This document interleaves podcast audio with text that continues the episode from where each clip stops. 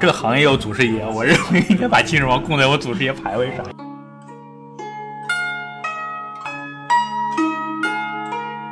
你想发财，按古人的玩法，山主人丁，水主财，嗯，一定是要在水边儿，没有水没有财，没有山没有人丁。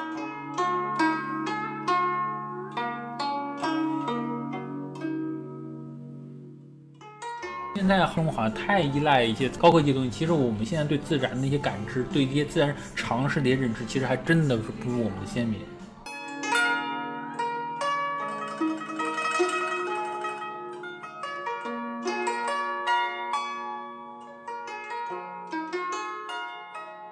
大家好，欢迎来到新一期的新桃换旧符。然后我们从这期开始呢，会穿插着录制一个特别的节目，是跟建筑规划有关系，跟风水有关系，跟历史有关系。那先请出今天的嘉宾乐伟老师，我的大学同学。大家好，大家好，我是乐伟。因为正好我们和我们的没事儿，飞哥，whatever。飞哥是是大学里有缘，正好是一块共事、一块共同学习的一个同学那种。我最近对风水特别感兴趣，他说，哎，那么大家能不能就就这个，嗯，能够聊一下跟我专业相关的事儿？所以就此呢，我们说，哎，正好我们俩一一拍即合，就想，哎，能不能做这样一个节目？今天的这个背景音乐不是我们自己配的啊，这个是我们在一个呃上海蛮有名的一个小威士忌吧里面，然后录他的背景音乐。个先介绍一下乐伟老师，你现在是在什么平台上有开节目？我现在我们一个专业平台叫国阳城的一个平台上，我做一些专业知识的一些授课。嗯、现在呢，这里边，我是关于这些课呢，会有一些是专业上的，有一些是跟我们现在职职场上有关的。嗯，除除此之外，其实我还跟那些同学呢，会有一个自己的群，在群里面会聊一些自己感兴趣的话题。因为现在其实，嗯，因为我的专业是城市规划嘛，城市规划这个行业其实说大 很大，但其实说小，它其实和我们很多生活息息相关，所以能聊的点呢会非常多。就我在大学的时候有个学长，他是学建筑的，同济建筑大家知道的，也是很有名。你是九八的，我九九的，他是九几的。他应该是九六和九七吧，我我不太清楚，反正他请人到我们那个大学宿舍宿舍楼里嘛。那哦学长你知道，就是学长到到学弟宿舍，你能想的是什么场景呢？啊，他各种写那写那个。他当时做做建筑，因为当时同济的建筑很有名嘛。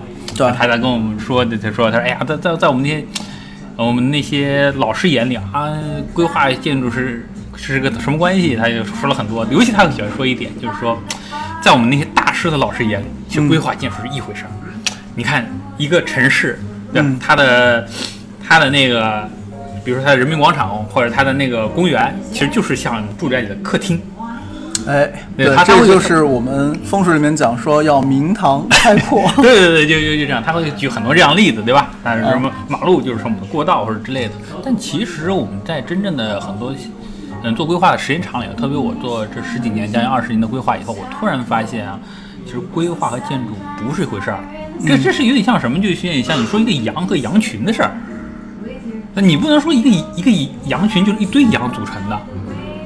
哎，这也是我说我我我年前我问你说，哦我说我说我特别想了解一下风水这事儿的原因，因为当时我正好是对传统的历史格局是感兴趣的。嗯，因为在我们疫情期间的话，我跟我们同学啊，正好是正好是也都都在家里没事儿，我就跟他们分享分享一些内容。我说你们想听什么东西啊？他们有一些孩子就说，哎，对风水感兴趣。我说那我我就试着跟他们讲一下我理解风水。但当时讲，现在看当时讲特别浅那时候，特别有问题啊。别别别，规划讲规划讲的可以很深。那个这边打一个备注啊，就是我们两个人是同学，我是四年制，他是五年制，所以我俩一起毕业。嗯然后他是读的城市规划，对对对。然后我读的是土木工程嗯，所以我就是那个传说中又土又木的。继我我就是传说中那种满满篇鬼话那种。满篇鬼话，又土又木。OK，行。然后呢，就是说跟他们聊完以后，他们感兴趣嘛，就就开始开始关注。但但对我来说，就是说从网上了解一些风水知识什么之类也不够，完全不够。所以那时候我在问你，我说有同学也问一些问题，我说问你，我说有没有好的书？当时你给我推荐《地理人子须知》嘛，这本书我后来看了特别启发。所以从那本那篇书开始呢，我正好也开始研究中国传统的一些城市规划的方法。因为其实我们如果知道，大家知道，像我们呃清华的呃那个梁梁思成先生，那他他他们他们是最早是沿中国的建筑建筑那个一条线建筑，的角度去把所有古时候的这个我们叫营造，对营造然后它用营造东西现在的现现在的建筑表达，对，然后把它用这样的方式就是画成图纸保存下来。非常厉害。但但其实我们中国传统的一些城市规划，它没有在我们现在的语境里去解读过，它往往往往我们现在看的城市规划和以前我们的城市的营造其实完全没有关系那种，嗯而且也是最多也是只字片语，你考试都考一下。我们要么是美国式的，要么是苏联式的，然后我们的地铁是日本式的。对对对对对，但其实后来我一研究啊，发现它和中国的文传统文化浸润的非常之深，非常有意思。是，所以基于这个，所以我说当时我说，哎，这点我觉得非常有意思，当时也跟你交流这点嘛。你说，嗯当时我是跟跟飞哥一块儿聊了聊得很嗨，他他他他他跟我说，他说能能不能就这个，我们是录一期节目那种。必须呢。no，就有了这一期节目是吧？对，然后也是一发不可收拾。原来我只想做一期讲从规划师角度讲风水，但后来越做越长，后来现在可能会变成一个系列。对，我们现在有个小小的梦想是，从建筑史和风水的角度来讲吧，然后想做一个系列的讲座，叫做《风水与营国》。营国这个词儿可能对多数听众来说有点深。那宁国的话，这么讲吧，就是国都的兴建，主要是国都的兴建。然后我们会把中国历史上比较有名的，比如说《长安十二时辰》里面的长安，《大秦赋》里面的咸阳，当然这俩其实是一个了。嗯，然后还有后来的洛阳啊，然后开封啊，甚至北京吧，嗯然后我们都会拿出来一一次一个城市，还是怎么说？我们反正是一个城市，我们就争取把中国的那些古都做一个把每个城市的亮点都抓出来。对，我们现在计，我们现在正在计划，我也不知道到时候我们能讲到哪个城市，但基本上我们认为中国传统那国都，像长安啊、咸阳啊、洛阳，这肯定是必讲的那种。那其实讲到刚刚讲到一个很有意思的点，就叫叫做营国，营然后说到这营国，多说一句啊，就是这边先给大家一个小的，嗯，下一个小的坑吧，下下一个小的钩子，就是这个里面会有天文的东西，对。这个里面会有宗教的东西，，对。然后这个里面甚至还有法术的东西，对，这个专业考试时候有道题必考，它叫《周礼考工记》里面有句话叫“匠人营国”，它是说中国古代的那些工做工程的人怎么造一个国，但它的那个国是指匠人营国四个字，匠是现在所谓工匠精神的对。匠，人呢就是一撇一捺，营呢是营造的营，就是我们现在见到的比较少，就是以前那个国营企业的那个对对营对对草字头，然后土宝盖两个口，然后国是国家的国，当时我们考试的时候就讲江人国，其实那时候国是指一个城那种，它是叫方九里旁三门，还有它的一个规制。但其实它里边整个就会告诉你一个城该怎么建，有多大，也还有有哪些东西，里面是不是，然后道路该怎么建，它这句话我先翻译成现代汉语来你好吧，就是建筑规划师，嗯，在做城市规划的时候，需要在方圆九里的范围内建一个四四方方的城，然后每面墙开三个门，这个墙叫做城墙。然后国其实是一个用墙围起来的地域的概念吧？你看繁体字的国，其实里面是个玉，外面是个口框。你别跟我说那个玉上面没有土，那个玉没有土，但它就是玉，因为它表示的就是这个土啊。其实讲当古代的国和我们现在的国的理解也不不一样。我们现在的国可能在古代理解就是天下那种，所以、嗯，现在的国是二战后的这个国家概念了，民族国家概念。所以当时在在，但当时我我现在看这句话其实有问题的。当时说就工匠造国，或者说工匠造个城，它是怎么造的？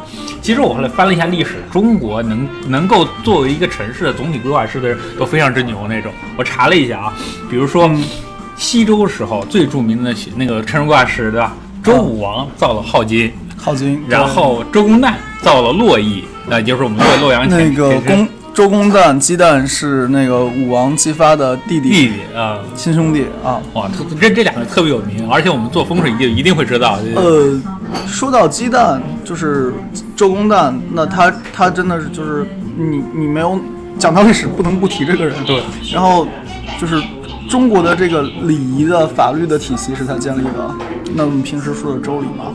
然后那个他哥死了，然后他侄子继位，他侄子继位呢，他监国，监国是个什么概念呢？就是除了他侄子不管，不，他连他侄子都管，就是除理论上是除了国王不归他管，其他人都归他管。你就说他是国家总理也不为过。对，一把手，但当时当时也是一把手。然后那他就是去洛阳，就是等于中国其实我们现在的观念是只有一个国度嘛。其实历来不管是汉人也好，还是少数民族也好，向来都是至少两个国度。对对对。然后那个。扯远一个啊，就是商鞅啊，商鞅当时是帮秦王建国都，是建了九个。就你别看咸阳周围不大一块地方，建了九个。然后那个周公旦是除了在那个所谓的西西西京镐京之外，他又去在东边找到洛邑，然后在洛水边上建了一个新的国都。然后就周其实是有东西两都的。周公旦的话呢，他。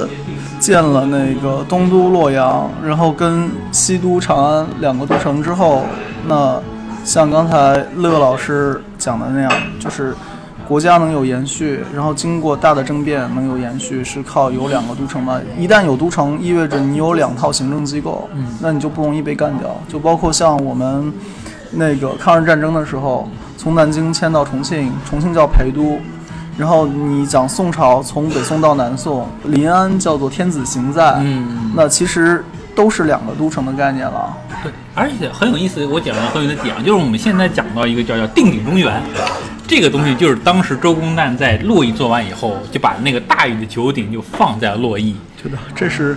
国之重器啊，相当于他这九鼎一放，那么整个天下的中心就确定就在洛邑这地方。后来你们看最近那个电视剧《大秦赋》了吗？《大秦赋》里面其实有讲那个秦异人，嗯，后来他爸，他爸不是他爸，是他爷爷，那个昭襄王。嗯，昭襄王呢，最后叫他去把那个东周军给灭掉嘛，然后要把九鼎运回长安，结果运出来运回来途中就有个井就掉水里了，对，鼎就掉水里了，井掉不了水里，然后掉水里之后呢，就只剩八鼎了。但其实你等秦灭亡的时候，九鼎就不见了，通通不见了。哎呀，很很神奇的一个事儿。然后，但是你再反过来看，我们我国建立以来，四九以来，我们其实很。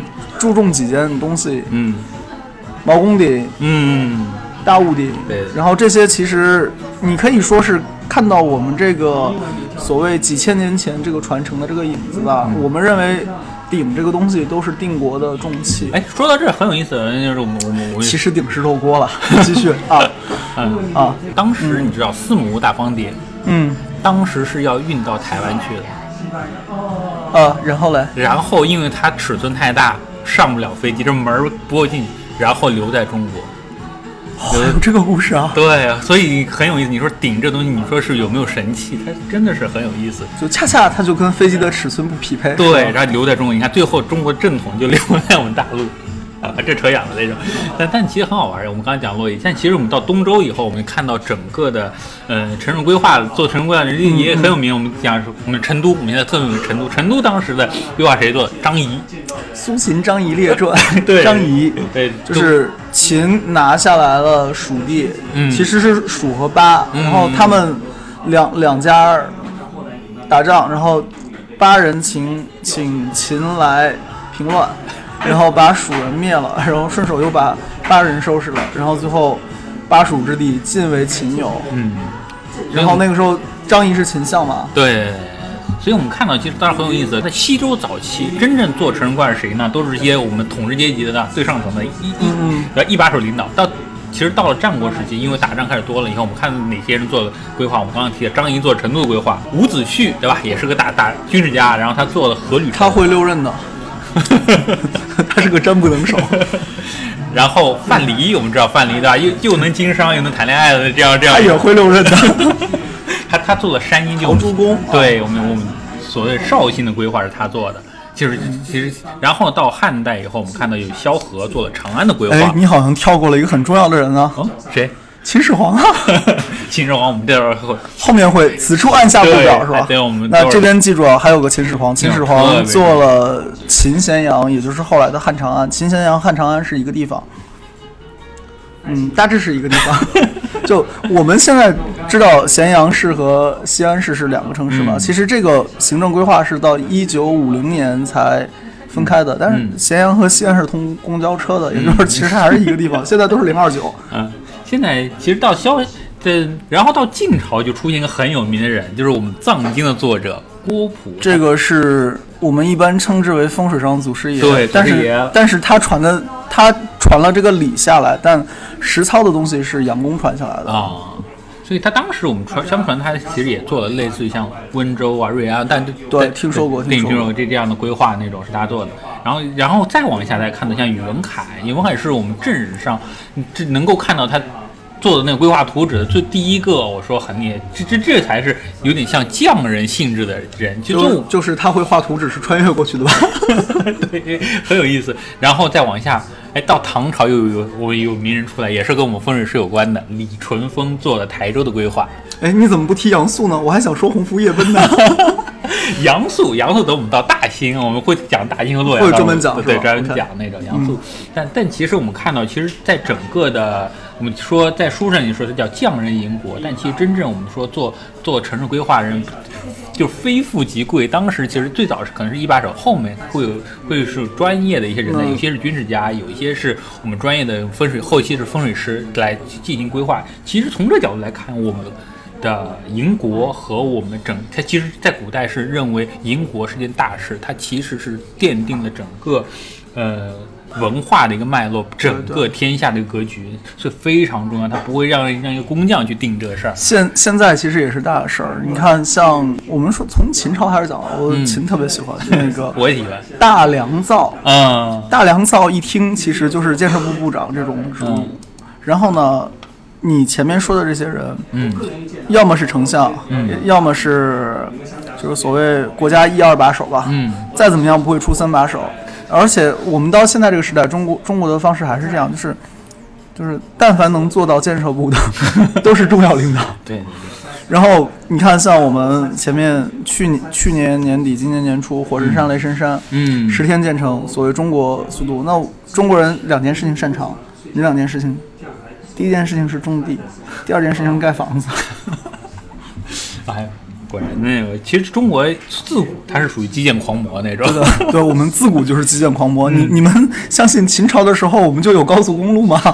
驰道，对，吧？非常厉害。其实我我们以前一句话叫“条条大路通罗马”，其实后来翻译的历史有些，其实当时条条条大路路通通咸咸阳非常厉害。就是从咸阳出兵到哪儿都方便。然后还有像我们说长城，长城是就是你现在还是世界上最大的防御工事嘛。嗯然后它的好处是，你在城墙上走，其实还是高速公路。对对对，其实当时你很难想象，通过这样一个城墙建设，对整个中原的一个保护有多强。现在我看最近的大秦赋，就是提高出兵速度。然后我们其实现在也还做做类似的事情，嗯，这个就不叫长城了，这个叫高铁，对吧？你不管是高铁也好，铁路也好，到像什么西部地区、青藏、陇海线，然后一直通现在那个“一带一路”欧洲列车，就是可以从中国直接陆路交通去那个西欧嘛，然后说是时间减少一半吧。然后虽然比海运的那个成本要高，但是它的速度还是比海豚快很多。对，而且又稳定。但其实这这就是我讲到，我们最近有有热片，大家可能也很多人在看，就《大秦赋》。啊，大秦赋，我看，因为我我是还没来得及追这剧，但我看底下很多人在在说，就说大秦赋给暴暴秦洗地这样一个这样一个舆论。但我觉得这个事儿其实我可以说两两方面说啊，它里面有些观念是可能是和历史是不符，我我我是我是我也认为，但你可以想到当时大秦在做很多工程的时候，它并不是为了享受，它是从一个整个国家建设角度去去做，尤其是他当时修的我们提的赤中国历史上有两个大暴君，一个是秦始皇（打引号啊），嗯。然后还有一个大暴君是隋炀帝但是这两个大暴君之后，当然我其实不认为他们是暴君他们其实嗯。是做的都是最大的工程。什么叫最大的工程？就村村通公路，这是最大的工程。然后再有南水北调，这是最大的工程。然后隋炀帝做的就是开开这个渠啊什么的，这些其实能跟他相比的，往前数就是大禹大禹治水。然后那个秦国也有这样的治水工程，就是我们知道郑国渠，郑国渠，然后李冰修的都江堰。啊那我们回头看，但凡这种要花大量人力的东东西，在当时那个朝代、当时那个时间背景下，大家肯肯定是认为劳劳民伤财的。对，但是功泽后世啊，就没有当时的那些东西，也不见得有后面的这种复兴和繁荣。你你可以想到说什么汉有繁荣，嗯，汉没有人去挖这个渠了，好吗？对吧？对。然后你说唐有繁荣，那唐之前的那个水利系统是随造的，对对吧？包括我发现，就是说，其实这样有天下格局的帝王，他们在做很多大的规划的时候，他们的呃眼光和角度和一般人确实是不一样的那种，而且他们在做这种事情，他们确实是想到怎么通过。一个，我们说应该怎么说，在风水上我不知道是改变地脉还是这样的一个地关系那种，他是改变了整个国国家的一个格局，他整个风水格局被他这样改变了。其实说这里，我我我也想想想到一个很有意思的点啊，这是我我随便想到一个点，就是讲中国传统文化里面其实是有两个很有意思概念啊，一个叫天人合一，它是人人因为应该人很多人这个中国传统应该有点道法自然那种那种对人和自然关系的核心共就是识。我们是传统思想，就是叫做仿生学，跟老天爷学，跟地表的东西学，跟地表上面活的东西学。对，但其实中国还有一个很很有意思的一个思想，就是叫天人交战那种。它天人交战是吧？对，它很有意思。你你想想看，中国传统神话，我我们能记得住几个几个很有意思的神话，啊都讲啊夸父追日啊、大禹治水、精卫填海。啊，对，这些其其实人都在和自然愚都公移山。对，我一想，因为对，包括你看我们传统现在最红的那是哪吒闹海，呃，哪吒闹海。对他们都是在其实都在和一些自然东西来来进行抗争。其实这种抗争里面，其实以人力去对抗自然要付出很大代价。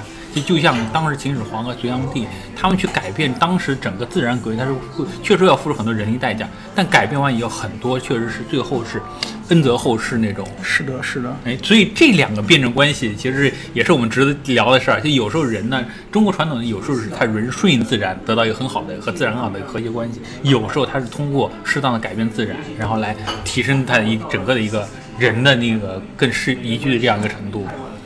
我我说我理解啊，啊。就是我中医老师已经过世了，然后我中医师傅曾经给我讲这个所谓三才，嗯。然后那个枢机，嗯。这其实都是中医里面的概念了。然后三才，天地人，然后枢机呢，其实是说你能动的和你不能动的东西。然后门能动，不是说门板能动，而是门轴能动，嗯对吧？门板动是靠门轴来门轴来动的。然后那个这个书机里面最好玩的地方，讲给大家听，就是天和地的这个平衡。嗯它是一个很大量的东西嘛。嗯然后你如果考虑到深一点五零六气，它其实是会有不平衡的，然后才会有各种病啊、各种灾啊、洪水啊、嗯瘟疫啊、whatever 啊。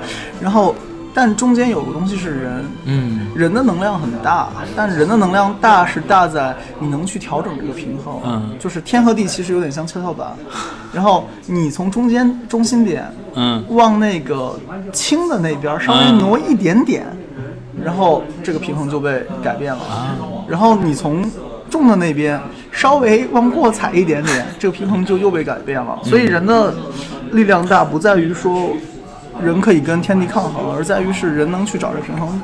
最简单例子，天下雨，嗯这事儿你改变不了吧？对那天下雨的时候，你可以做一些事情，是让你自己不受这个天下雨影响的。嗯你站屋檐底下，嗯你打把伞，那其实你没有改变天，但是你通过了一些微调，那改变了这个天对你的影响。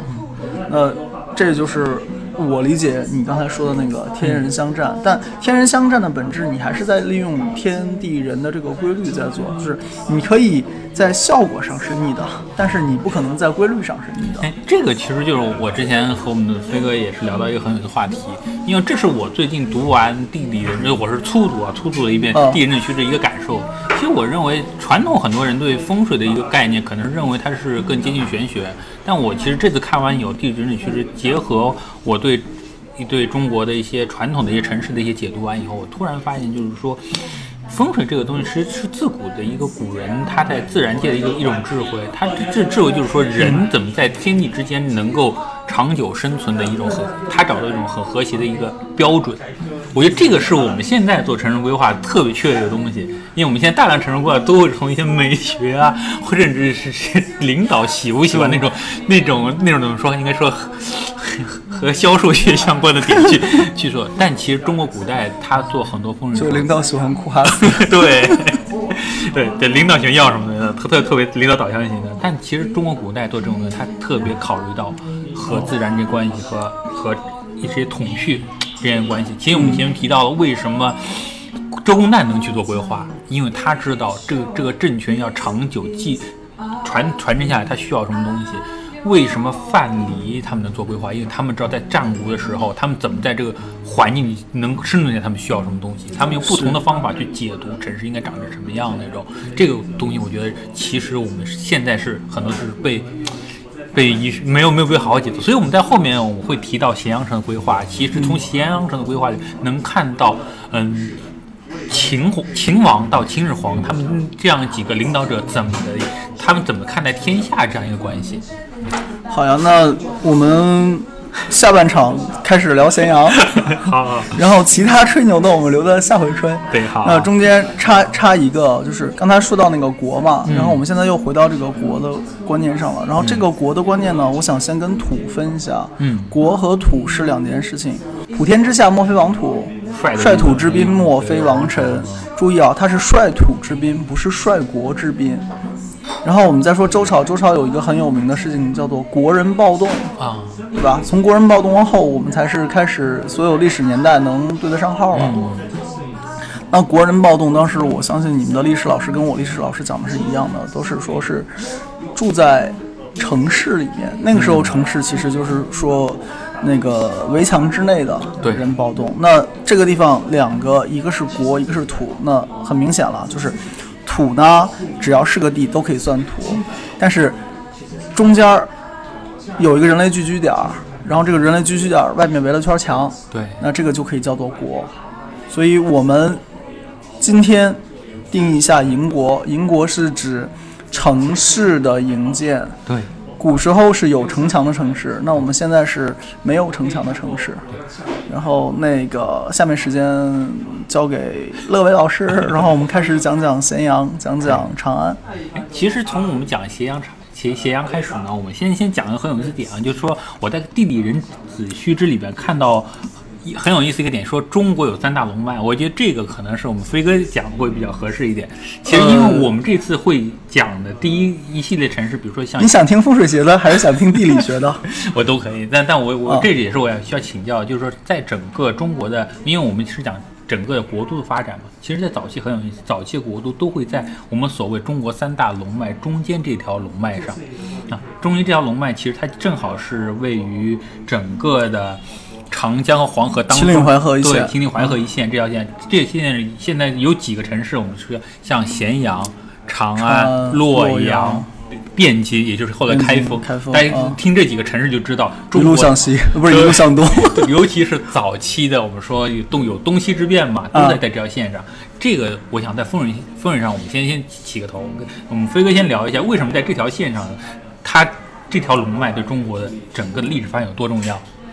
呃，我们从昆仑山开始说吧。嗯，这三条线其实都是发干于昆仑，然后提到昆仑都是神话故事，对吗？我们提到昆仑就是西王母，然后那个穆天子传，然后这些都是都是神话故事。那中国人的这个所谓精神家园其实是在昆仑山，然后就像说那个黄河长江的源头在星宿海一样，嗯，然后它其实是一个。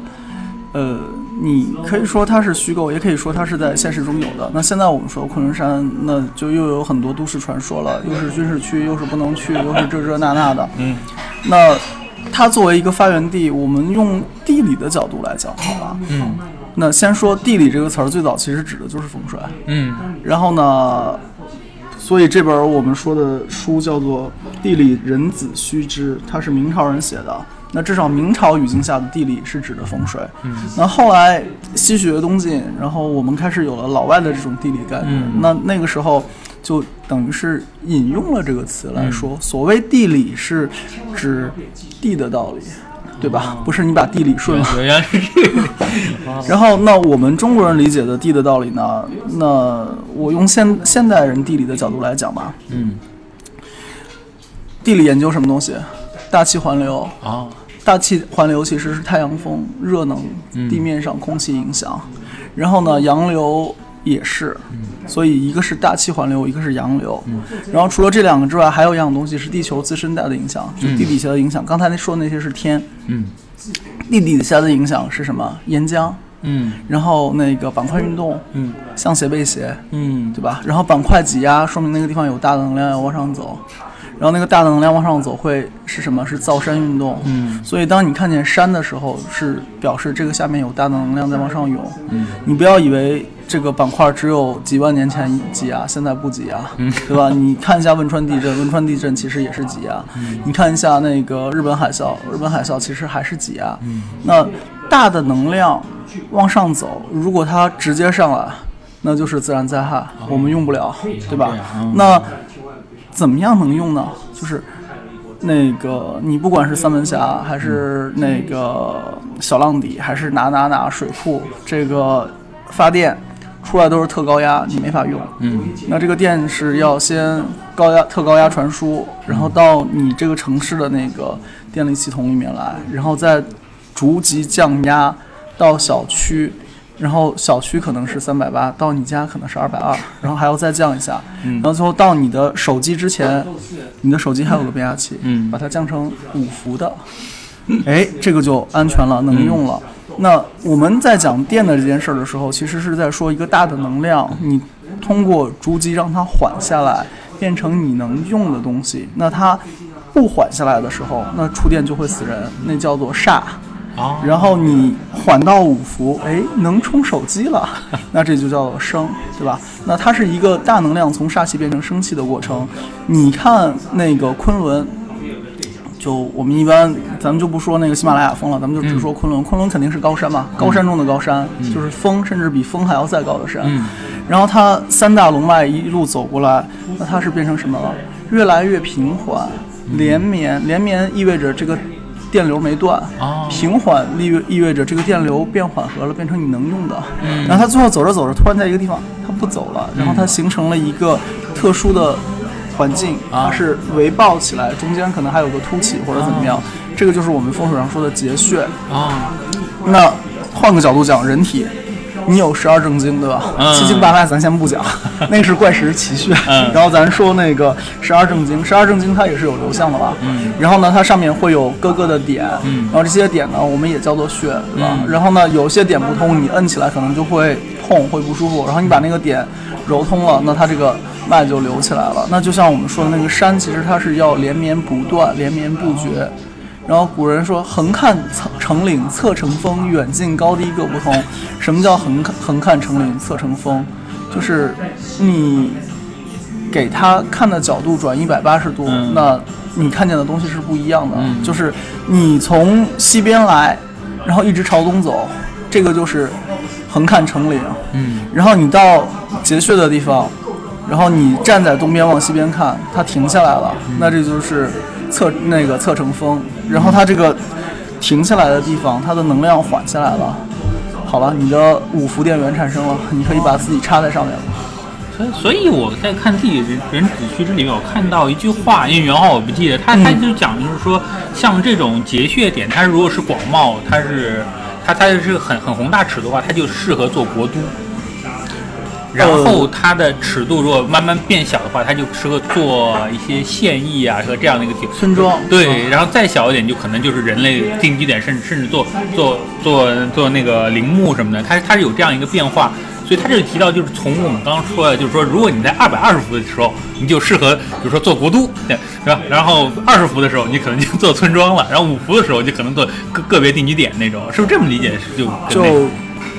差不多，就其实是什么？就是你一个东西的功率够大，嗯，那你就可以多接点用电器，嗯，你功率小嘛，你就少接点用电器。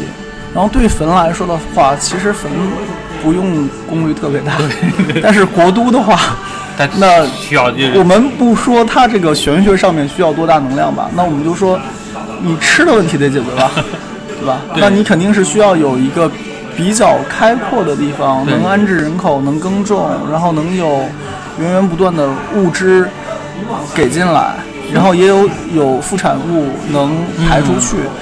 所以很很有意思哦，就是说，因为在早期我们人是没办法改变，就很充分改变自然的。其实我们每听到的故事，就是人从非洲一路往东走，往往西走，这样找找到他能适合他待的地方。所以我相信当时在我们刚才说，整个，呃，他在一路走的时候，他一定是遇到过一些特别适合待的他就他就待下来了。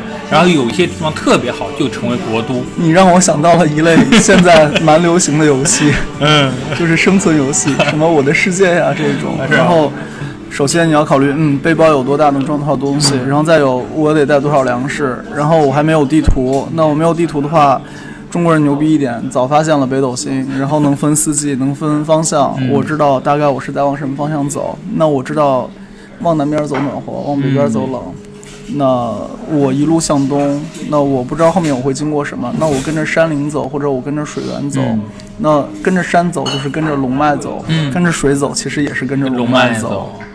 所以很很有意思一点，就是中国古代的先民啊，或者说我们祖先，他确实用自己的自己感知的方式去寻找这些能够助人的这种风水宝地。地，所以这点很。但大家看啊，就是说整个中国，我们说上下五千年这样的历史，真正成为都城的城市并不多，而有些城市反复成为都城，一定是有它的原因。这也是我们我们这个系列会讲的是为什么这些地方反复好了，你说到这个地方，我可以讲这三条龙脉了。就是其实这三条龙脉上都有形成都城。嗯北边的这条龙脉上呢，一般会说是少数民族都城多，嗯对吧？你不管是清后金，然后你或者前面的金辽、西夏，嗯基本上都是在北北边这条龙上面，对对吧？啊，当然燕赵苦寒之地，那也有也有春秋战国时候赵国都城，也有燕国都城。当然，燕国都城其实就是离现在的我们的都城不远，对吧？然后那个中原就是秦岭淮河一线，这个就是中国地理南北分界线，对。这个嗯太公认了。然后这一条线上，刚才我们已经数过了。那南边呢，其实也是有不少都城的，就这么讲吧，杭州肯定不在中线上面，嗯，杭州是在南线上面，南京算吗？南京也算，算。然后像广州其实也算，也是在南线上面。然后我们中国是三大水系嘛，你看到山，山是龙脉，水其实也是龙脉，山龙水龙都是龙。然后那个，而且山龙其实有点怕水龙，气是遇水则止嘛。嗯那你只要有水冲刷，其实是可以把龙脉断掉的。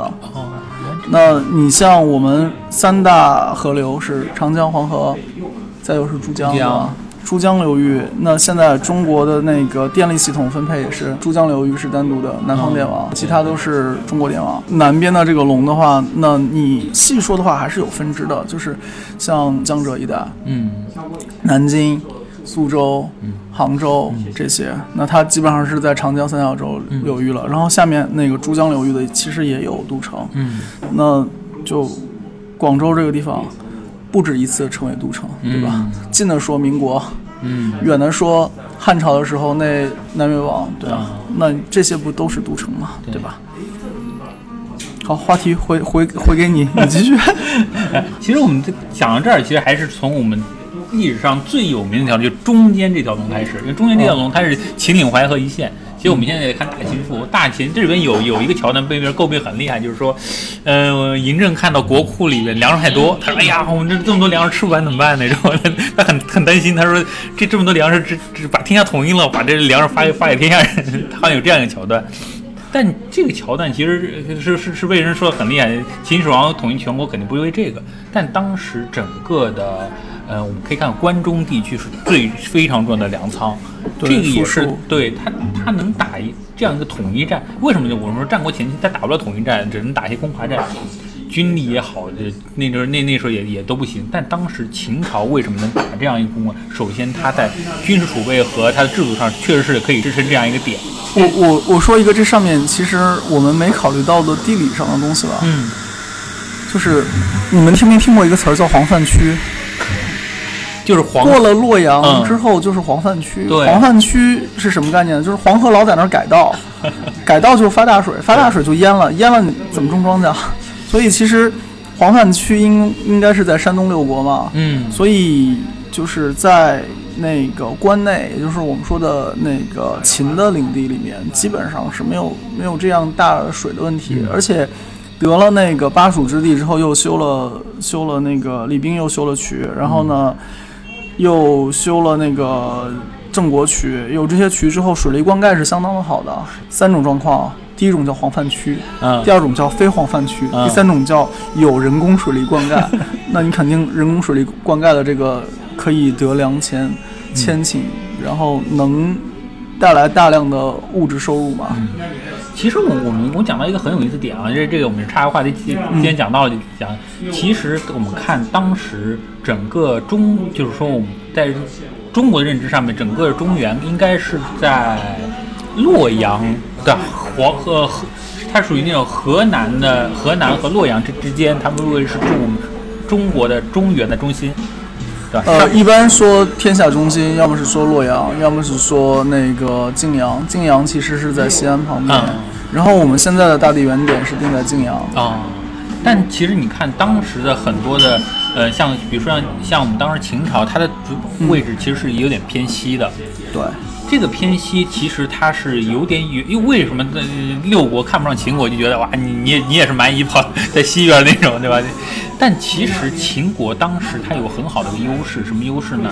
它既它是当时就是东方和西方一个文明的交汇处，它既在文明上可以浸润整个我们的所谓周朝遗留下来这样一个文明的一个、一个点。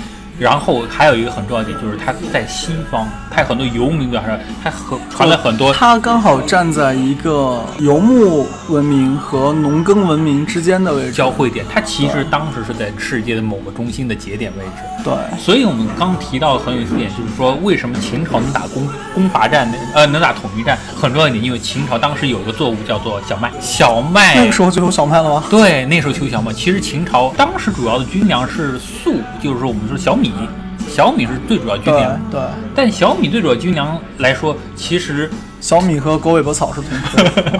但小米的产量很低。小米是很好的，但它它产量很低。现在产量高是因为我们有嗯 某些特殊人才。嗯，但现现现在小米的产量还是比不上麦，但麦是从哪儿来的？麦是从我们西域传过来的。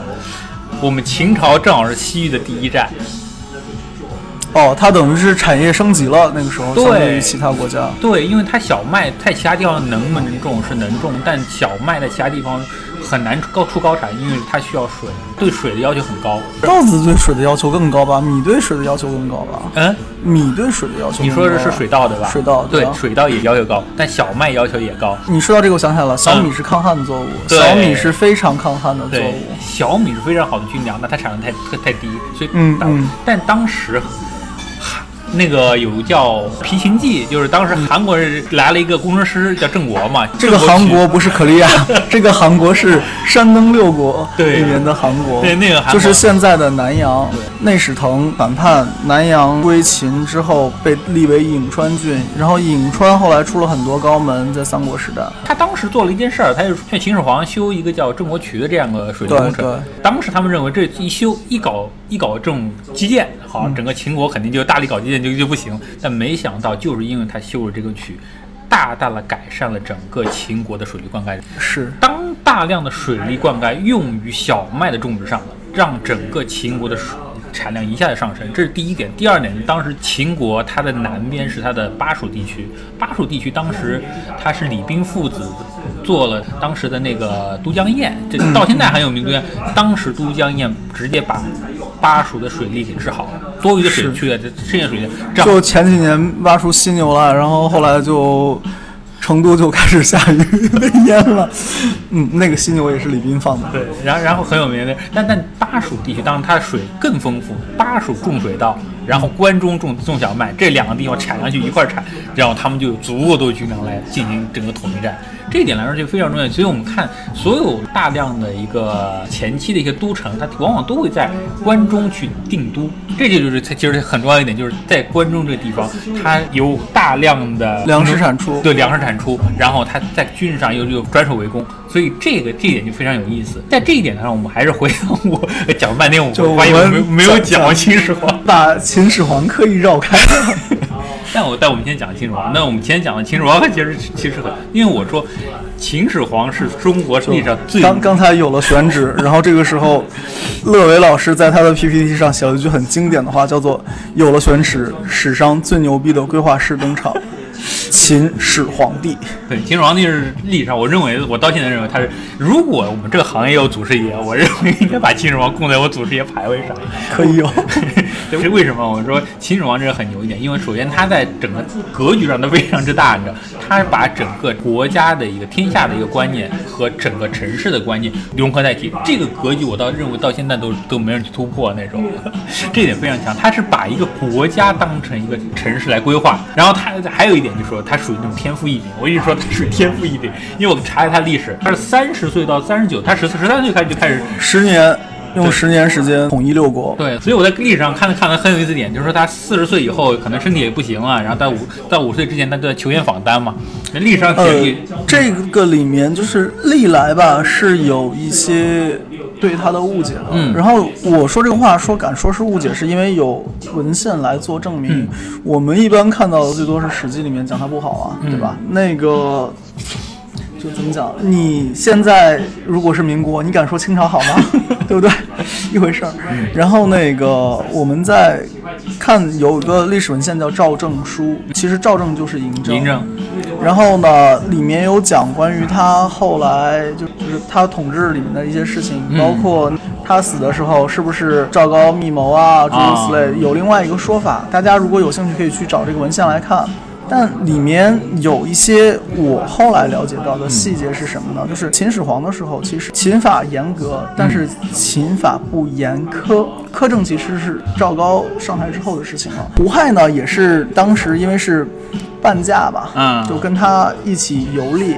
而游历这件事情，其实恰好是法家讲法术士里面啊后面两个，就是法是用来治民的，术和士那其实是对国家的上层统治结构来起。你们如果看那个《大秦赋》里面，李斯就说有是李斯啊还是韩非说的那个叫做“君无为而臣有为”。啊，那他其实是通过这样一个方式，让国家机器达到最大运作的。他他四处跑干嘛？他其实就是类似于我四方巡查，那你们都老老实实的，那不是让人民老老实实的，是让官吏老老实实的。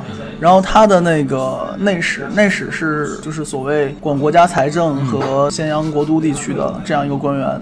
内史腾，内史腾是有写类似于叫为吏之道，嗯。然后呢，他就讲的是小吏，嗯。或者说国家公务员应该是怎么做事情。然后呢，他们是能达到这个所谓上听下达。我不是在洗白秦始皇，但真心秦始皇是秦始皇，秦二世是秦二世，嗯。赵高是赵高，你不能把赵高的锅和秦二世的锅都拿给秦始皇来背，嗯，对吧？而且退一步讲，如果没有秦始皇的这样统一六国的东西，我们现在是什么样还不一定呢。但我觉得秦始皇，我们我们现在可能很多人都会聚焦在两点，嗯一个是。秦始皇四十岁之前，他可能就是各种斗那种，然后统一六国，先先先在宫里斗，然后哦接着统一六国。但四十岁到五，他是五十岁离世的那种。嗯四十岁到五十岁属于秦始皇晚年，但是秦始皇后面十年在干嘛？我们可能在历史上知道，都是秦始暴政，都都在修修长城对基建狂魔那些事儿。但其实我们仔细看，秦始皇做那些事儿，对奠定国本的东西。对，他的他以天下来做规划，但他做这些事儿，他包括我们前面提到修直道也好，修什么也好，这这都是他他也包括他我我们打一个不恰当的比喻啊，啊，那个，请问，八十年代开始改革开放，我们先做的事情是什么呢？啊，这样大搞建设呀。对。所以当时是很厉害，除了我们现在能看到，比如说秦皇陵啊，这这嗯这可呃阿阿房宫这，这是他可能个人要享受一下，他其实也没享受着也着啊，他基本上都都在巡游那种，但他巡游的事儿都是在巡查整个国家的一个基础建设情况那种，因为他走的所有的道都是是当时的水路路，都是他当时做的那个最重要的高速就是。我修的高速，我得 我自己走一遍遍。但这里边我们先提两个很有意思点啊。首先我们说一个天府之谜就是说，诶，当时我们说秦秦才总共十五年左右嘛，十五年左右时间，最后是被当时六六国的兵，就是项羽和刘邦推翻，那其实是被刘邦推翻了。嗯但其实刘邦当时推翻的时候很有意思。这个地方我又要打个岔，啊就是说焚书坑儒这件事儿。啊，他只是把民间的书烧掉了，嗯。然后在秦的公务员体制里面，其实是有国家图书馆的，对。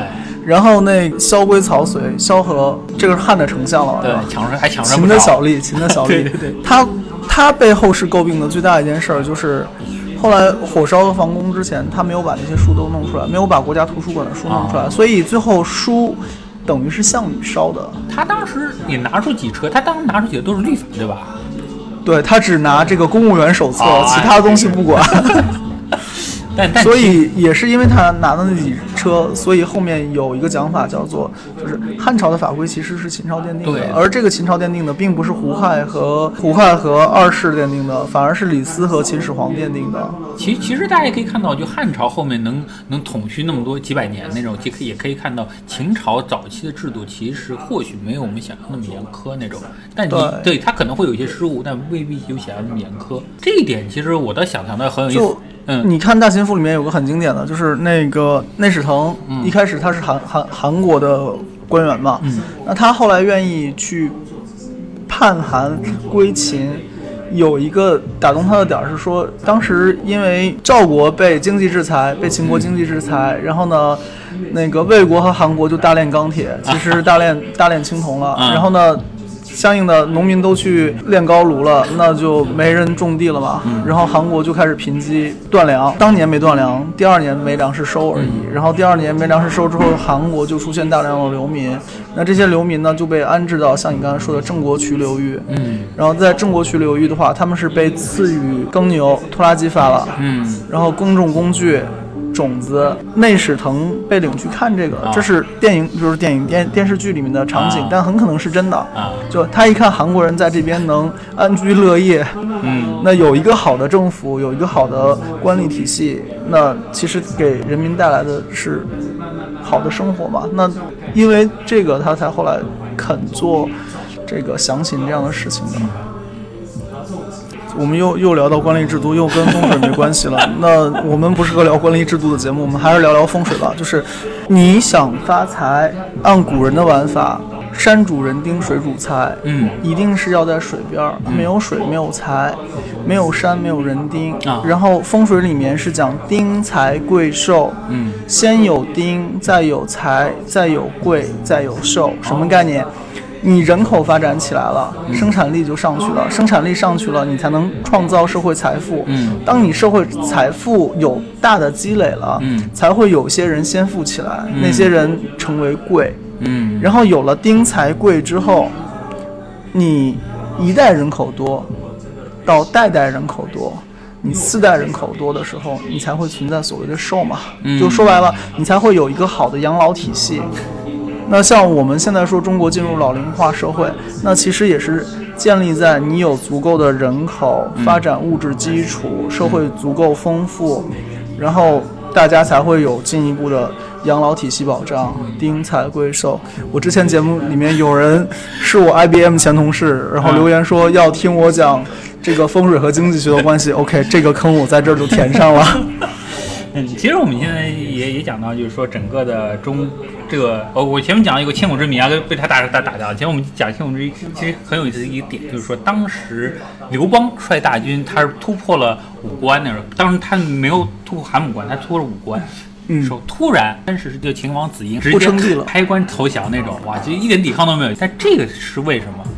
照道理说，其实整个就是说破家还有三金铁那种，那怎么抵抗一下，他也是能抵抗一下。其实为什么没有成？就是因为从现在考古发现，会发现咸阳城根本就没有城墙，这是一件非常很神奇的事儿。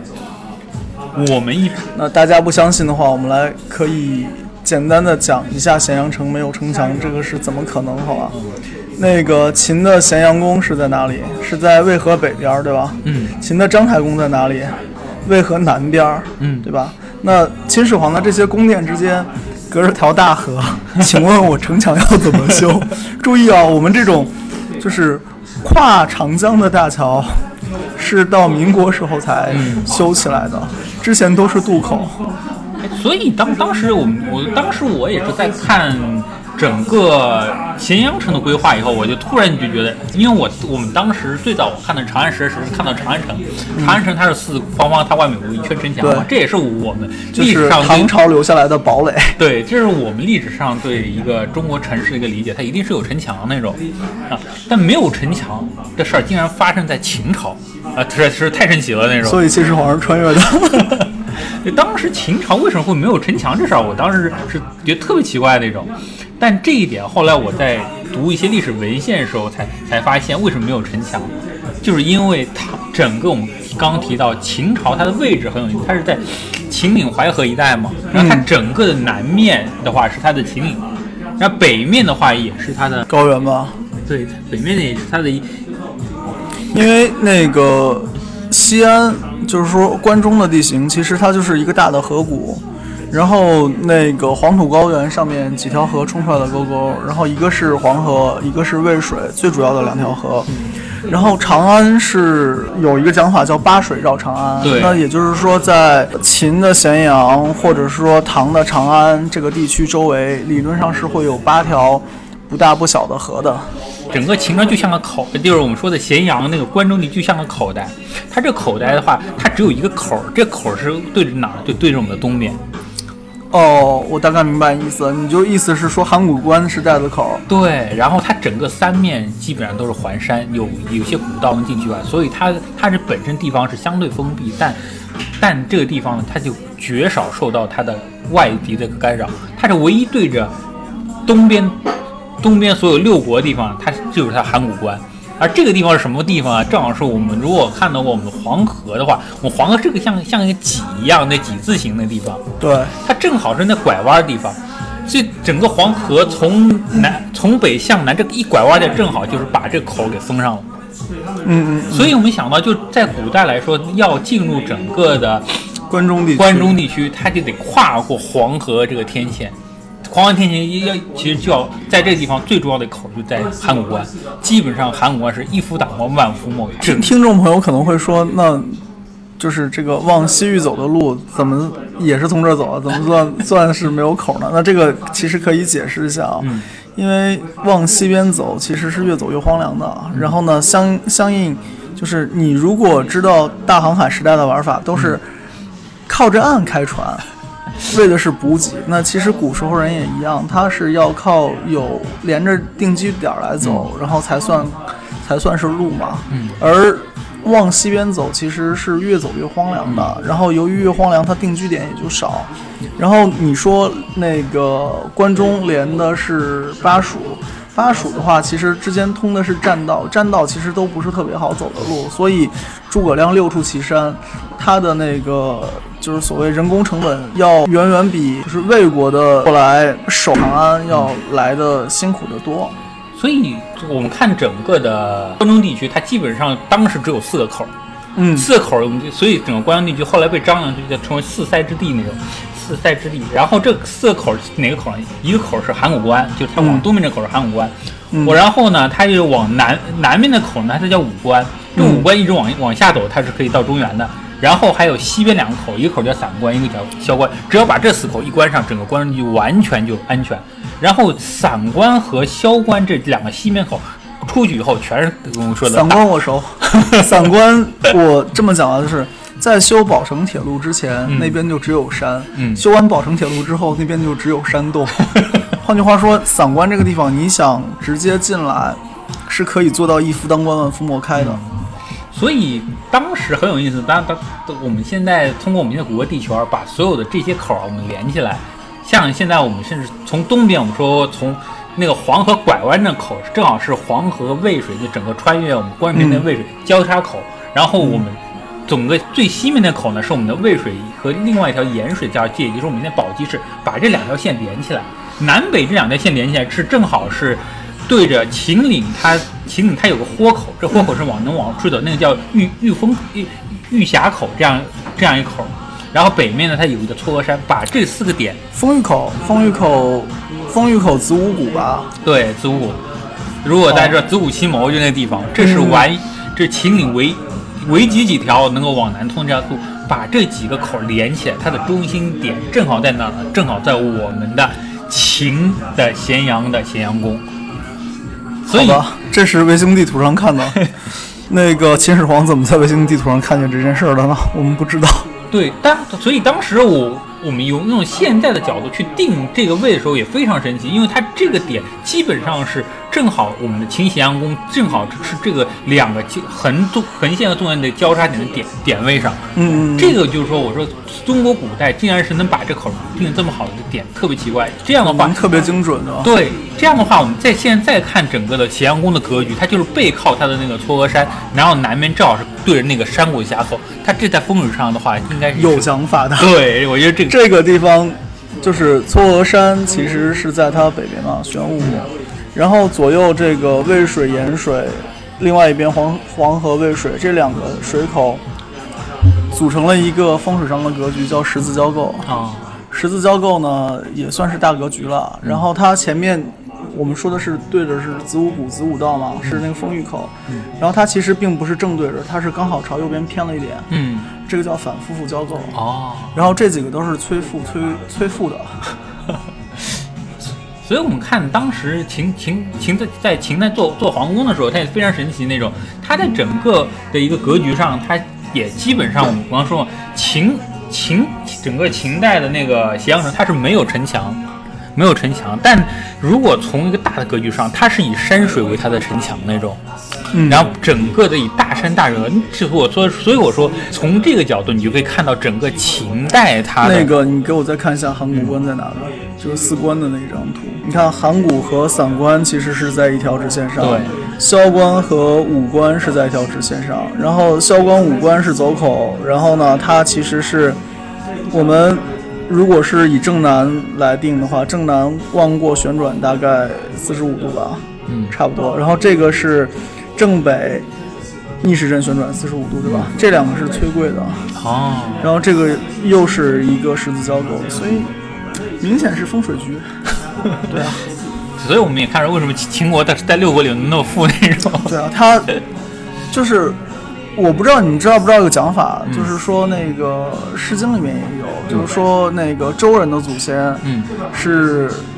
一开始也是被那个西戎欺负，然后后来找了个地方叫宾地，现在那个宾写成双木林了，然后右边三撇那个宾，但其实古时候那个宾写的可复杂了，中间是个猪，外面套了一个幽州的幽的那个框框啊，然后那个宾地的话也是，它是也是找了一个有山有水、依山傍水的地方，然后周是一个小部族，就瞬间就发展成大部族了，然后后来就等于是得了关内这块地吧，然后。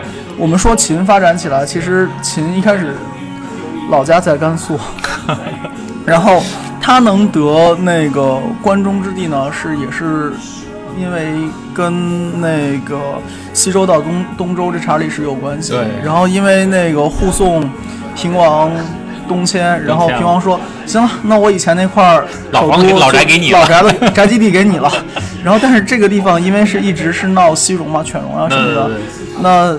秦王也很没辙，他就做了一件事儿，说地归我了，地契也是我的，但是其他人想进来就进来，那我得宣示一下主权，我弄点地标吧。嗯，然后就弄了点石头墩子，在上面刻上文字，然后把那块地框下来，然后那个石头墩子，后来我们称之为石鼓，就是石鼓文的那个石鼓。石鼓就是这么来的。这么来的。啊。然后所以。就其实秦国人拿下来这块地也不容易，然后但是拿下来这块地之后，确实是可以做到大发展。但是秦始皇怎么知道定咸阳宫的位置，并且？把它的这个水啊和口啊都安排的这么好，那我们不知道。但是从你拿出来这个地图上面看，那这个明显是被设计过的，不像是一个随随便便摆出来的东西了。对。然后这只是我们说一个整个咸阳，它是以秦岭这整个这个这个山套作为它的一个城墙，这就我觉得突破我们一般人的一个认知。第二呢，我们其实可以如果把它的整个的城市，在我们说它不有四口吗？往东西南北延伸，这延伸呢，其实我在后，我在查整个那个秦始皇后面我们前面提到他他是有五次出巡嘛，第第五次就第五次就没回来那种，他五次出巡基本上就是从这几口出去以后，他基本上是到了我们的琅琊，就我们现在连云港的地方，他几次出去，有一次是到陇西，然后北他到了九原，那南最南边呢，他最后有一次是到了后来大。就是那个舜尧舜的舜，他最后的那墓地那地方，香灰竹那地方，对，香灰竹就九嶷山。他到了这几个点，他这几个点他都是通过我们前面提到，就通过秦直道和一些水路去的。他基本上一般就一就是顺便就检检查一下他那个基建工程。咸阳好像我记得咸阳当时是有水路是可以直接通到长江里面去的，然后他南下是都是这样走水路的。对，他把整个他的整个别别看他整个出行，他一一点都没去玩那种，基本上都是考察工人去东西南北。他去了以后。他基本上很有意思，它比如说它到东面那那琅琊地方，它就立两个石碑，它以后这就是秦的东大门了。嗯，然后然后到北面九原地方呢，这这以后这个地方长城一座，这这地方就是以后我们北的疆界。它基本上它通过这种游行而把整个的大秦的疆界给定一下。我们如果可以把它最远那几个点如果全部串联起来，感觉是最早立界碑的。对它最早把这点在他的十字交叉又在哪儿？又在我们的秦的咸阳。啊，特别神奇！我说这点特别，我当时也不知道他是怎么去做到这一点的，对吧？就古人肯定是有什么我们现在不掌握的科技。对，所以所以从这角度来看，当时我说为什么我说秦秦始皇，我说他的规划的思想呢是非常非常的厉害，就是说他基本上 后面十年一点都没能用在享受上。他首先他他把应该应该其实真正的秦的咸阳的。定都，我我看了，我这查一下，也不是他，也不完全是他定的。当时从商鞅开始就就定在咸阳，但从他那个格局说，他就放弃了一个以城人为城墙作为一个一个边界这样的想法。以他当时有自然山水、自然的那个山形作为边界，这这一点很厉害。第二点呢，他当时把咸阳作为整个中原、整个秦国的中心来打造它的基础建设。哇，把这样这个样一个格局放在中心，我觉得非常的厉害。你说到这个，我想到一个东西想给你听啊，嗯，就五环之歌，就是北京现在到几环？七环 啊，是啊，然后上海是三环对吧？内环、外环、中环，嗯，然后那个我们说环的时候，其实是有个什么特点，就是。就是两圈之间是一个生活带，嗯，对吧？嗯，然后那个除了这些生活带之外，可能还会上面有一些就是副中心，嗯，那这个副中心的概念，我们在规划里面其实是跟美国人学的啊，对吧？然后那个当然，其实我们只能说是现代的美国推行这种玩法，但那个是八九十年代的东西，嗯，现在又过时了。过时的原因是什么？没办法，副中心之间都要建大量停车场。然后并不是你生活在 A 副中心，你就一定工作在 A 副中心嘛。然后，嗯，这个一圈一圈的体系，嗯，就是所谓那个五环也好，那个中环、内环、外环也好，这个其实是一个营国里面有的传统的概念，五福。啊，对吧？嗯，五福是什么？其实是周人的玩法，就是我京畿周围多少里是我最亲的这些亲戚，也是最大的这些宫。越往边儿，嗯，行政等级越低。对，越往边儿，嗯，越是蛮荒，越是越是蛮夷。所以你看，他其实你说他咸阳，咸阳都。外面围了一圈山，然后给它围成了一个这个叫我们现在叫什么？围了一个咸阳经经济区出来，然后这个经济区外面有一圈墙围着作为保护。那它里面就是等于是类似于一个军区嘛，一个卫戍区，然后再往外又是一圈一圈的，然后来发展它的经济。那你出了咸阳这个圈儿，外面它可能还会有一些它的基础设施建设，然后呢，像它连到那个琅琊啊、陇西啊、九原啊。然后这些路，它相当于是我们说的延安路高高架，对吧？高架高速公路这种。但他当时他的想法非常先进，他认为只要我我咸阳这地方，我我有山川为险要，然后我有一定的屯兵来说，然后整个的四周的疆界，万一有什么事情，我就可以让让这些军队通过这些的所谓的直道也好，水路也好，就快速出兵，就可以平叛。然后本身的那个都城，我因为有山川嘛，所以我基本上是安全的。所以他这个想法就是非非常的，在当时非常先进，而且他在他看来，在现在也很先进。在他看来，等到六国统一以后就天下一家，我家里边我是不用屯兵的，我剩下的兵都拿拿出征了，所以他当时北面那些开始修城墙，那种去防御工事，而南面那个是就当时西征南越那种，在他开始呃南征南越做做这些事儿了。所以这也是最后秦始皇，我刚我刚刚提到为什么秦始皇最后一触即溃呢？就或者说秦秦王在秦三世的时候一触即溃的一个点。当时他他没想到两个事儿，你知道，一个点就是说，他当时所有的兵都在外面，不是在修长城，就是在跑南越去了。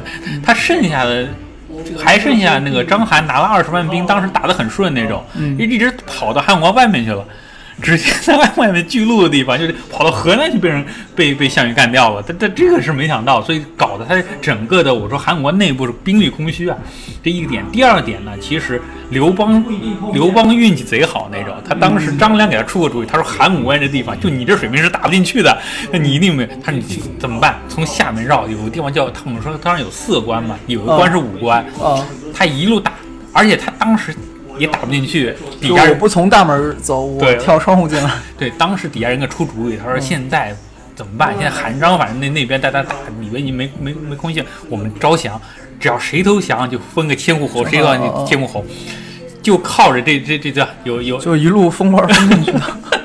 所以基本上他是靠靠那个当时他外交一路上最后是敲开了韩敲开底下的五关，一直是攻到整个的当时的那个。咸阳城下，咸阳城下一看，哇，所连五关都没守住，绕开了五关的时候，所以只能投降，因为没有当时既天险也也关口关口也没有。这个就是就是所谓国防策略了，你御敌于哪里？然后美国是御敌于。第一、第二、第三岛链，是吧？是，就不会在本土御敌的。但真你打到那边嘛，那你说白了，你就没有足够的防防御东西可以调动了。但但我们可以看，当时如果遵循当时秦始皇的一个他的那个战略格局的话，其实秦秦国的安全系数是非常之高。他也是没想到，别别人刘邦有一种流氓玩法那种。就，呃，我理解，其实，哎呀。秦最后的问题还是在励志上面。对，然后励志上面，那就秦有的问题，其实后代各个朝代也都有。那重用宦官，对吧？赵高是第一波被重用的宦官吧？其实也不是，也不是。因为你说那个齐桓公的时候，齐桓公是怎么死的？啊，被厨子饿死的。厨子那那帮厨子那帮小人那种。对啊，然后那，就是这是我觉得，就是中国的这个。历史上的通病吧，然后另外一边呢，就风水而言，确实，我觉得现在西安是缺水。那在西安不缺水的年代，那西安确实是一个啥啥都有，风景也好。不然我我们最最牛逼俩朝代，汉朝、唐朝 都在这儿，对不对？还不止，他后后来好好多朝代，当时当时其实，在唐朝之前，嗯，都以长安和洛阳作为啊，能能够。正牌天子能待在那儿待的，你你如果出这两个地方，你做天子都不认为你是正牌的那种，就最多是个村长。好，然后第一点我们已经讲完了，我们讲为什么当时秦秦就是秦王子婴连抵抗都没抵抗，是因为没办法，他是当没有城墙，咸阳是个没有城墙他特别反当时人类格局，对。但其实这个东西呢，不是秦始皇的问题，对吧？但但我们说第二个好。我是千古之谜，我们我们聊个聊个八卦那种，就是这些太后为什么能在当时众目睽睽之下能能够自由恋爱那种，这是特别神奇的事儿吧？就是当时太后住的是什么什么宫呢？甘泉宫。对，甘泉宫，甘泉宫，甘泉宫和我们现在知道的那个咸阳宫，就皇上住的地方不在一块儿。哎，这个点就离得远吗？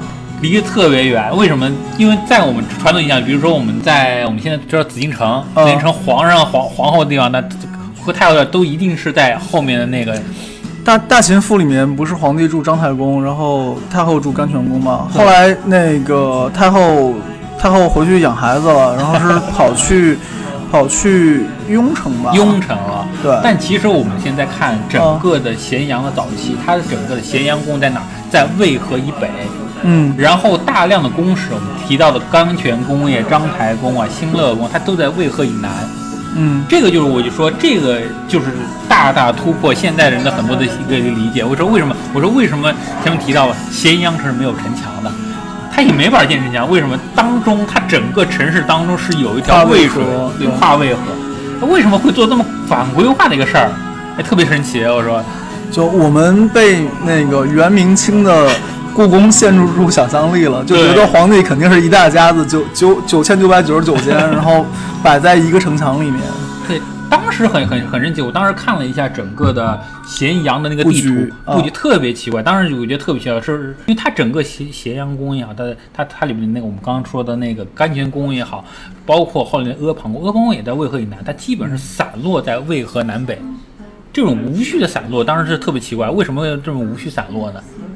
直到后来我看了一相关文章，他提到一个点，他说整个的当时三辅皇图二十七年做信宫渭南，以而更名信宫为极庙，向天极，自极庙到骊山，作甘泉前殿，筑甬道，自咸阳属之。始皇穷极奢侈，念不下去了。住咸阳宫，因北陵营殿端门四达，以则子宫向地居，渭水贯接，以向天汉。横桥南渡，以法牵牛。这段话用汉语讲，就是冬至前后晚上六点到八点的咸阳顶部天空。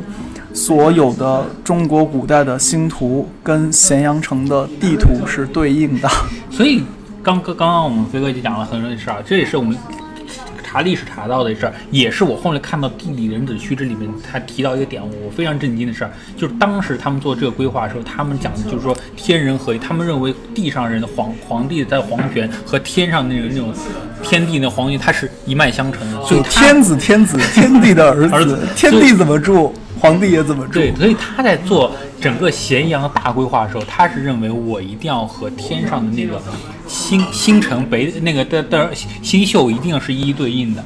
所以整个咸阳的一个规划，他所谓的我们现在的咸阳宫的规划，他的阿房宫的规划，他甘泉宫的，甚至我们知道的上云宫，其实都和天上的星宿是一一对应的。很有意思一点，他整个的规划当当。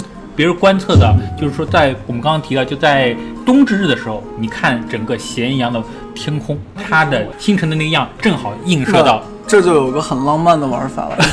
如果我在秦始皇时代，公元前两百二十年左右的咸阳迷路了，这个时候刚好是冬至的晚上，我抬起头看看天上的星，欧了，不用 GPS，不用百度地图，天上啥样？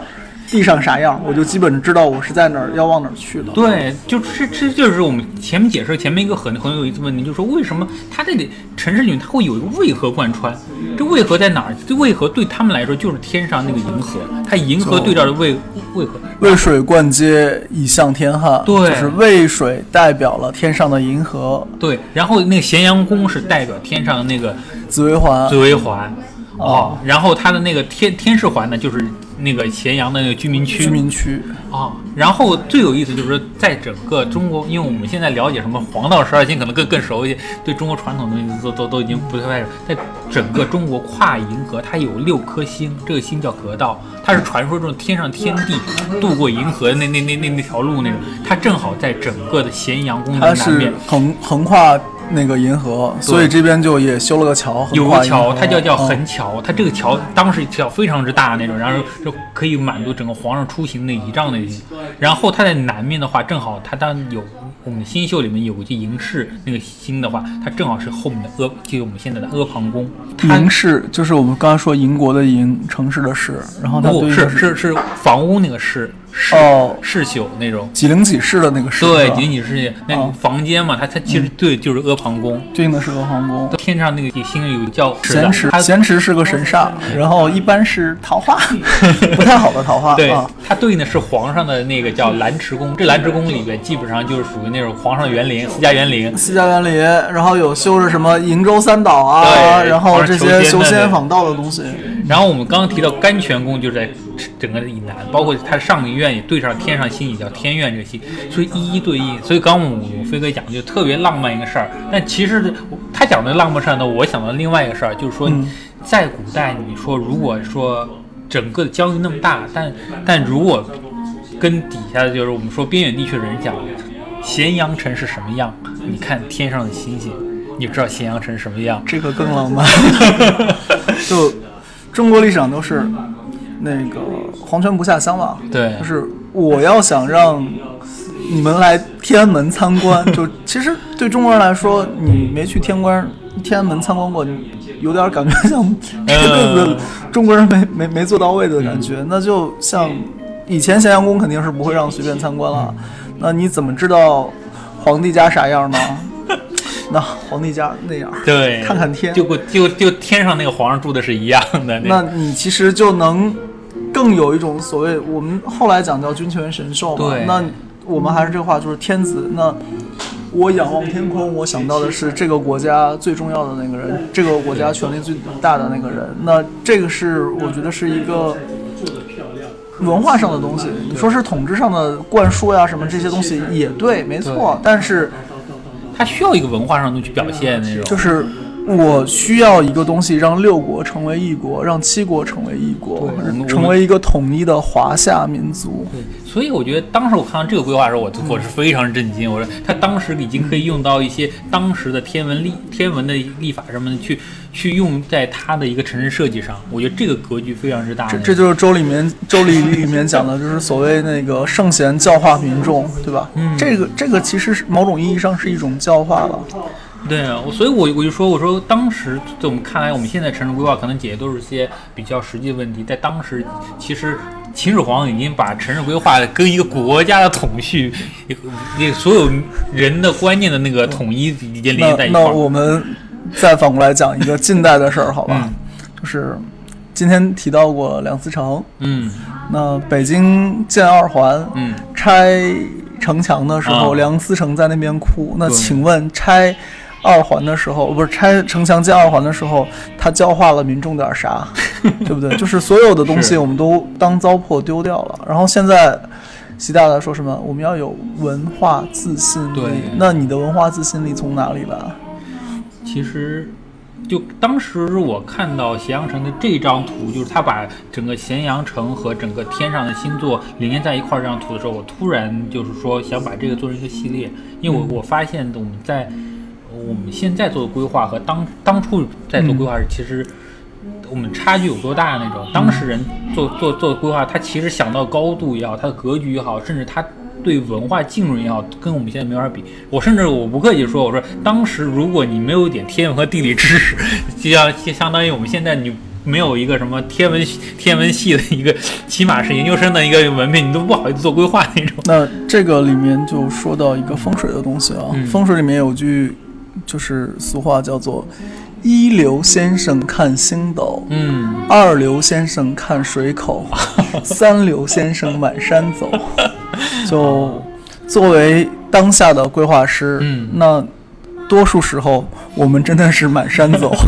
然后像秦始皇这种，嗯，是嗯，紫薇环在哪里？咸阳宫在哪里？对，天汉在哪里？渭河在哪里？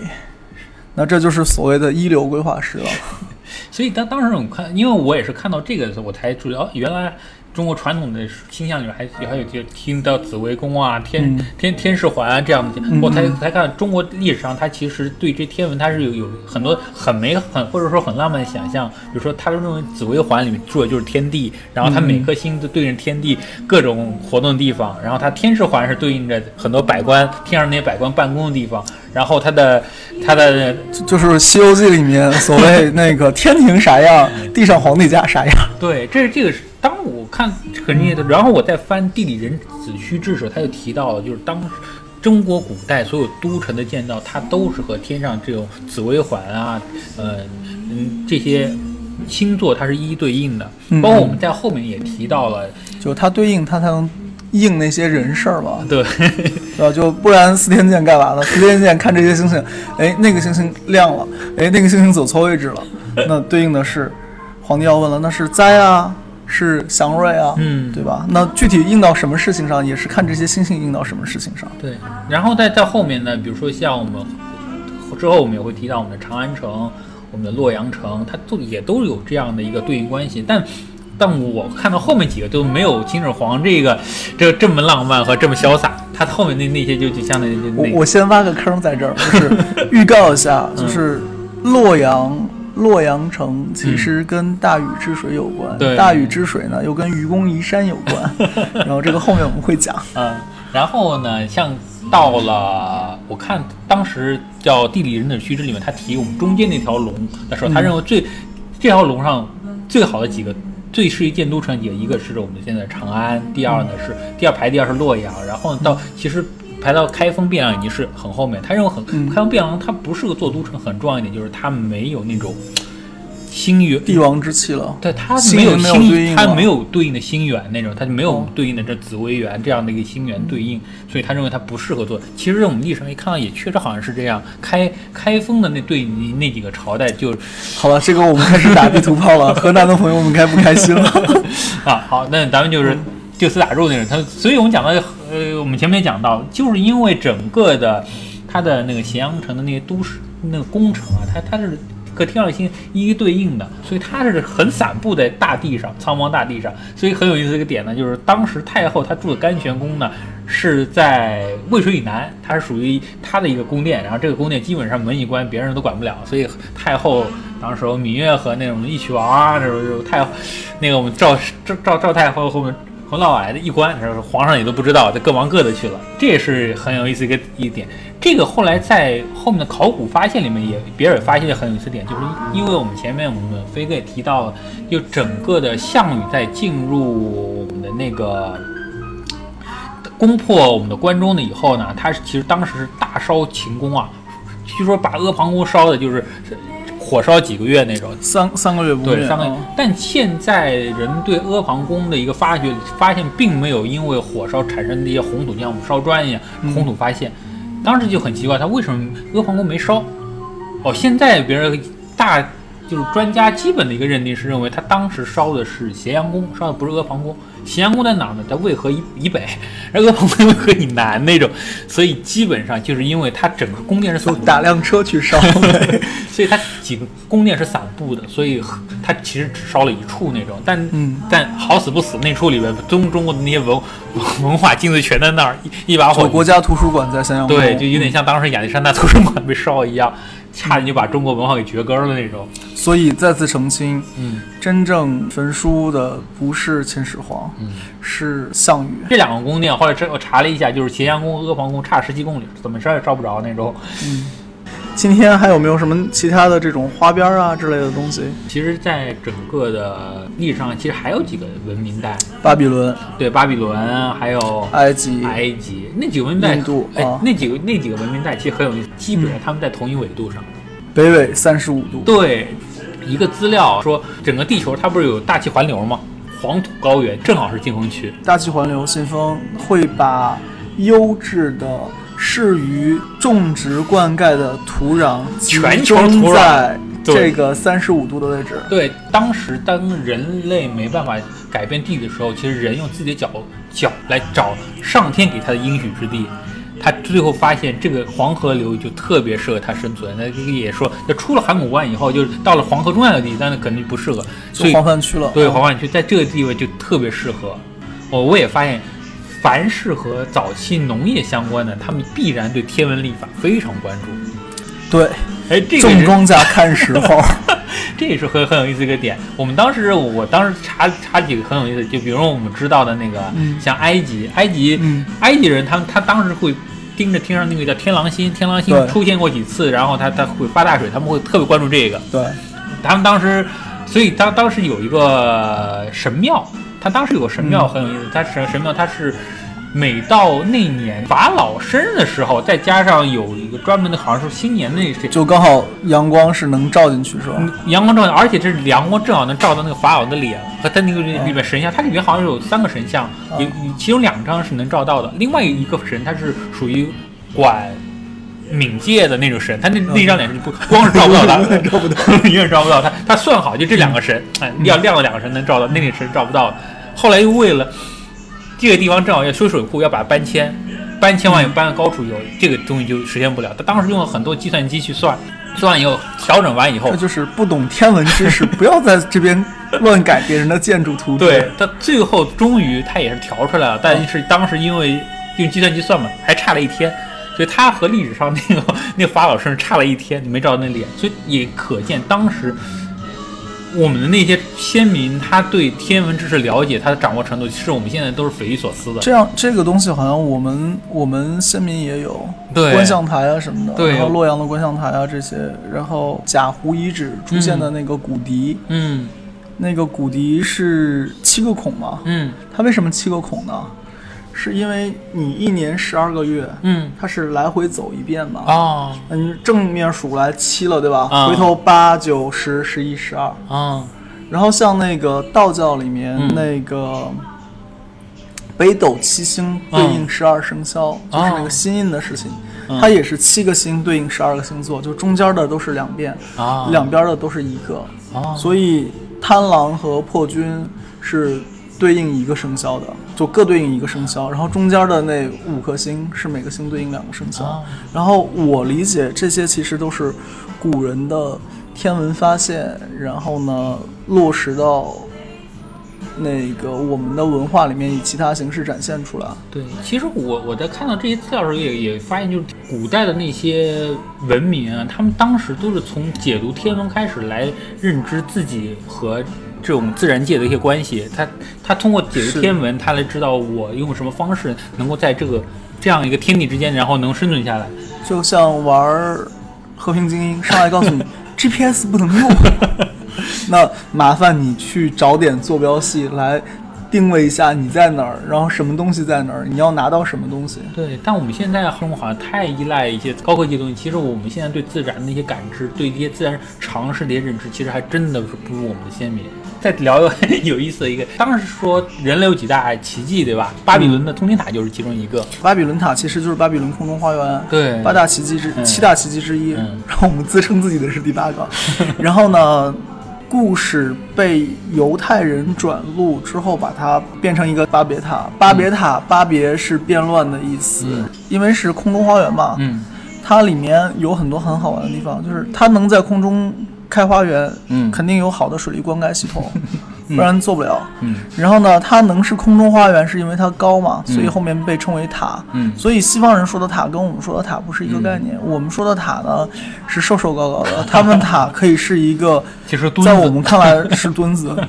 其实巴别塔很有意思。巴别塔当时现现在现在被这圣经讲它是变乱，那其实巴别塔当时在就巴比伦的那那个塔，当时在原意里面它是神之门，它名神之门，神之门。巴比伦是神之门的意思。对，这为什么叫神之门呢？它当时有有有有也看是哪个神吧，巴别嘛，理论上应该是那个什么巴神啊之类的，然后肯定不会是耶和华的嘛对，啊。是但是肯定是是当时两河流域他们的神嘛。嗯但他他他当时记载巴比伦那个巴别塔的时候，他就提到它底下是神殿，然后顶上又是个神殿。